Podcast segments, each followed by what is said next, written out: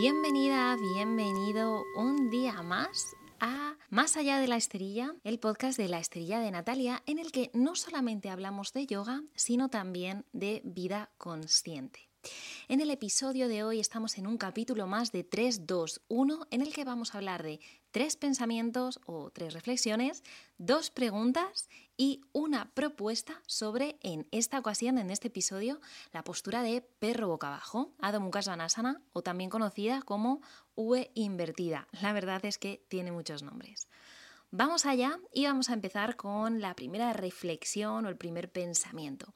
Y es que estamos acostumbrados a ver esta postura en clases de iniciación y sinceramente, a mi juicio, esta postura tiene muchos, muchos ajustes, algunos de ellos complicados de entender Así que creo que es muy complicado hacer bien esta postura en la primera o en las primeras clases, a no ser que tengas un profesor específicamente para ti que esté corrigiendo tu postura en ese mismo momento.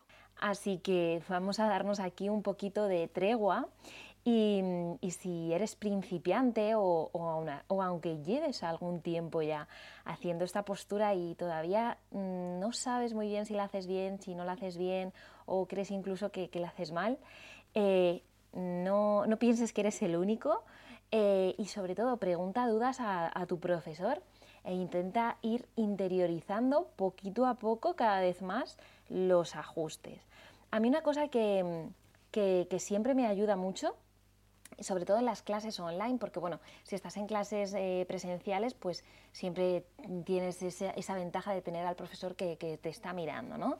Pero por ejemplo en clases online yo siempre les pido a mis alumnos que, se graben, grabaros cómo, cómo hacéis esa postura para, que la veáis vosotros y también para que vuestro profesor la vea, porque es una postura que muchas veces pensamos que la hacemos bien y eh, para nada. Eh, tiene muchos ajustes que pueden ser complicados y sobre todo eh, si nadie te la ha corregido de primeras, pues probablemente no es una postura que, sea fácil de hacer que hagas bien en, el primer momento.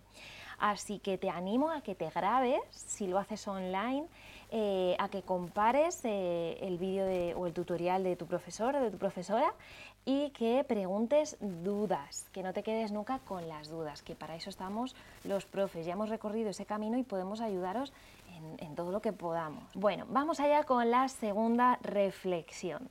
Y es que a lo largo del tiempo y viendo muchos perros boca abajo, empezando por el mío y continuando con el de todos los alumnos que he tenido, pues me doy cuenta de que, de que siempre suelen haber los mismos errores o, bueno, las mismas tendencias, ¿no? Em, así que vamos a hablar aquí de un par de errores que, suelen ser súper frecuentes en cada, en cada perro boca abajo eh, que hacemos cuando somos principiantes. Así que vamos allá. Bueno, la primera es los hombros. Eh, los hombros tienen que estar en una línea con el resto de tus brazos y costados. Entonces, ¿qué es lo que nos suele suceder?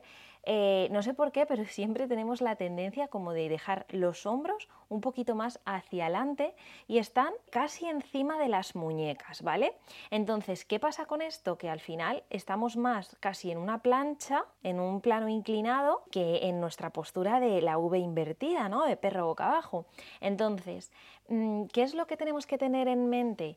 Pues que cuando nosotros apoyamos las manos en el suelo, las muñecas van en una misma línea diagonal, muñecas, codos, hombros, continuamos con costados y continúan las caderas. Entonces, cuando escuchas la instrucción de tu profesor diciéndote lleva las caderas hacia atrás y hacia arriba, te la imaginas, te imaginas las caderas en esa diagonal que nacen desde tus muñecas. Entonces tienes que continuar esta línea diagonal. Si te pones ahora mismo mientras me escuchas una foto de, esta postura, vas a verlo perfectamente, que es una línea diagonal. ¿Y qué es lo que nos suele pasar al principio? Pues que en lugar de tener los hombros hacia atrás, ¿no? Continuando esta línea, lo que nos pasa es que los volcamos un poquito más al principio y esto lo que hace es que no estemos en, esta postura correctamente, ¿vale? Y dejando a un lado ya hombros, dejando a un lado ya brazos, vamos por otro lado a eh, otro de las partes principales, que son las piernas. ¿Y qué pasa con las piernas? Bueno, la tendencia aquí siempre desde los principiantes, desde, desde casi la primera clase que hacemos, no sé por qué, pero siempre nos pensamos que es que, tenemos, que es obligatorio casi, eh, que tenemos que estirar mucho las piernas porque tenemos que llegar con los talones al suelo. Y no, o sea, nada más lejos de la realidad. De hecho, una de las instrucciones que yo siempre doy en principiantes es flexiona las piernas, porque lo que yo quiero es priorizar la espalda, priorizar la columna. Siempre digo, la columna del yoga es la columna vertebral. Me lo enseñó mi profesora desde mi primera formación y lo tengo grabado a fuego. Así que te lo transmito a ti siempre prioriza tu espalda a tus piernas o a cualquier parte del cuerpo. Entonces, ¿qué quiero decir con esto? Que si necesitas flexionar las piernas para que tu espalda haga esta línea diagonal de la que estábamos hablando anteriormente, flexiónalas, siéntete libre de hacerlo. Y cuando escuches la indicación lleva los talones, dirige los talones hacia la estrella, recuerda que esto es una indicación para que la tendencia sea a ir estirando hacia abajo un poquito esa zona isquiotibial para que vaya estirando y para que los talones se vayan acercando al suelo. Pero en ningún caso quiere decir que sea obligatorio que para que la postura esté bien tengas que tocar con los talones al suelo, porque eso va a depender de tu flexibilidad, de cómo tengas eh, las piernas, la parte posterior de las piernas, así que no te preocupes que poco a poco ya llegará y de momento enfócate en esa dirección, en llevar eh, los talones hacia la esterilla, en esa dirección, pero sin obsesionarte con que tus pies toquen la esterilla. Tranquilo, que ese momento ya llegará. Y hablando de que ya llegará ese momento, voy a ir con el tercer pensamiento, la tercera reflexión, y es que, eh, es que esta postura nos brinda una línea de evolución perfecta en nuestra práctica. ¿no? Eh, me encanta pensar en cómo hacía yo eh, perro boca abajo en las primeras clases y cómo voy evolucionando en mi práctica. Mira, hay una, hay una de las cosas que, es muy graciosa, es un meme muy gracioso que hay en yoga, que, sale eh, pues una persona pues haciendo, haciendo la postura de perro boca abajo y sale así como súper estresada diciendo, y mi profesor dice, vamos a descansar en la postura de perro boca abajo. Y es que es verdad, o sea, a mí también me pasaba. Las primeras veces que hacía perro boca abajo era una postura súper eh, difícil de mantener, súper difícil de hacer bien y luego también de cuando estaba en la postura pues me cansaba muchísimo, me cansaban los brazos, mi respiración se agitaba. Entonces, ¿qué quiero decir con esto? Que al principio pues eh, no conseguimos eso que dice nuestro profe de descansamos en esta postura, toma cinco respiraciones en esta postura y descansa, ¿vale? Porque para nosotros al principio para nada es una postura de descanso. Una postura de descanso podría ser balasana, por ejemplo, el niño, que es la postura que nos ponemos con las rodillas apoyadas en el suelo y nosotros flexionados hacia adelante. Entonces, a mí me parece súper curiosa la evolución que hacemos desde el principio del todo, que casi no sabemos ni cómo colocar las manos ni cómo colocar las caderas, que nos lo tienen que explicar casi de forma individual. Luego después, cuando, cuando ya conseguimos estar adentro y nuestro profesor nos dice, venga, descansamos en perro boca abajo y, y nosotros estamos ahí en plan, ay Dios mío, pero ¿cómo voy a descansar aquí en perro boca abajo? ¿Qué locura es esta si estoy aquí que me muero ya en esta postura? Y luego poco a poco te vas haciendo a la postura, vas haciendo todos los ajustes, vas conectando con ella, vas conectando con, con la respiración.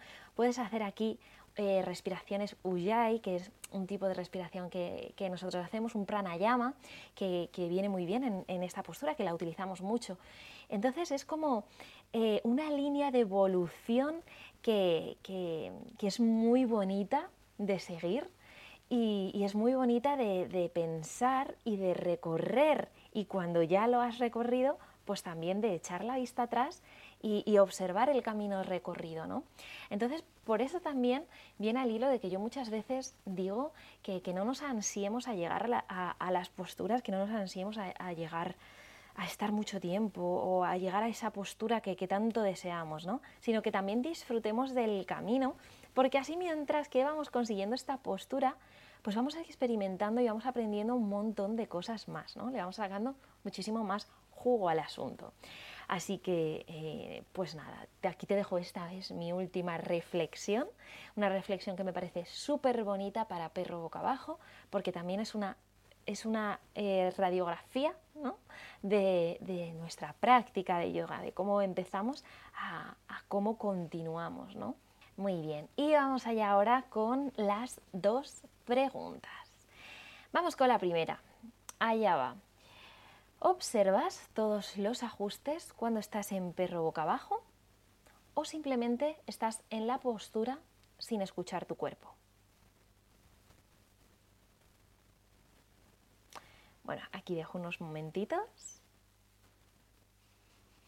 Y vamos con la segunda pregunta. ¿Te has planteado alguna vez hacer un tutorial de esta postura para entenderla bien? Bueno, segunda pregunta ya va también un poquito con con el hilo a, eh, por último, mm, la propuesta del 321, ¿no? Finalizamos con propuesta.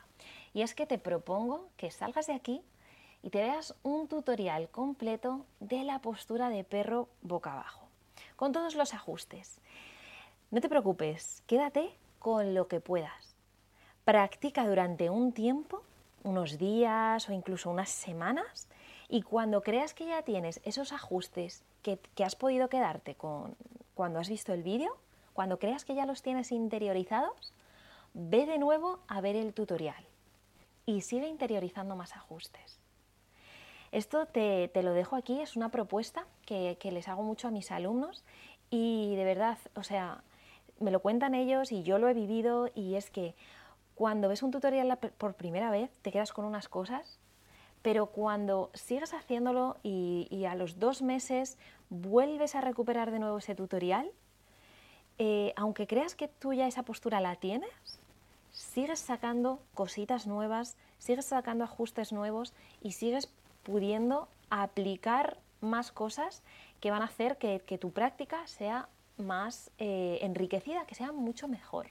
Incluso yo, si ahora eh, viese un tutorial incluso de mí misma eh, diciendo eh, todos los ajustes, probablemente cambie algo, interiorice algo otro poquito más en mi práctica, en mi, en mi postura.